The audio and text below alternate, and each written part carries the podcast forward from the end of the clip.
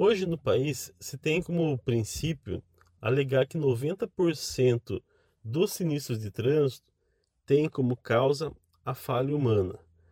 5% estariam atribuídos a uma falha mecânica, que também não deixaria de ser uma falha humana, né? porque a manutenção está atrelada ao comportamento de um ser humano.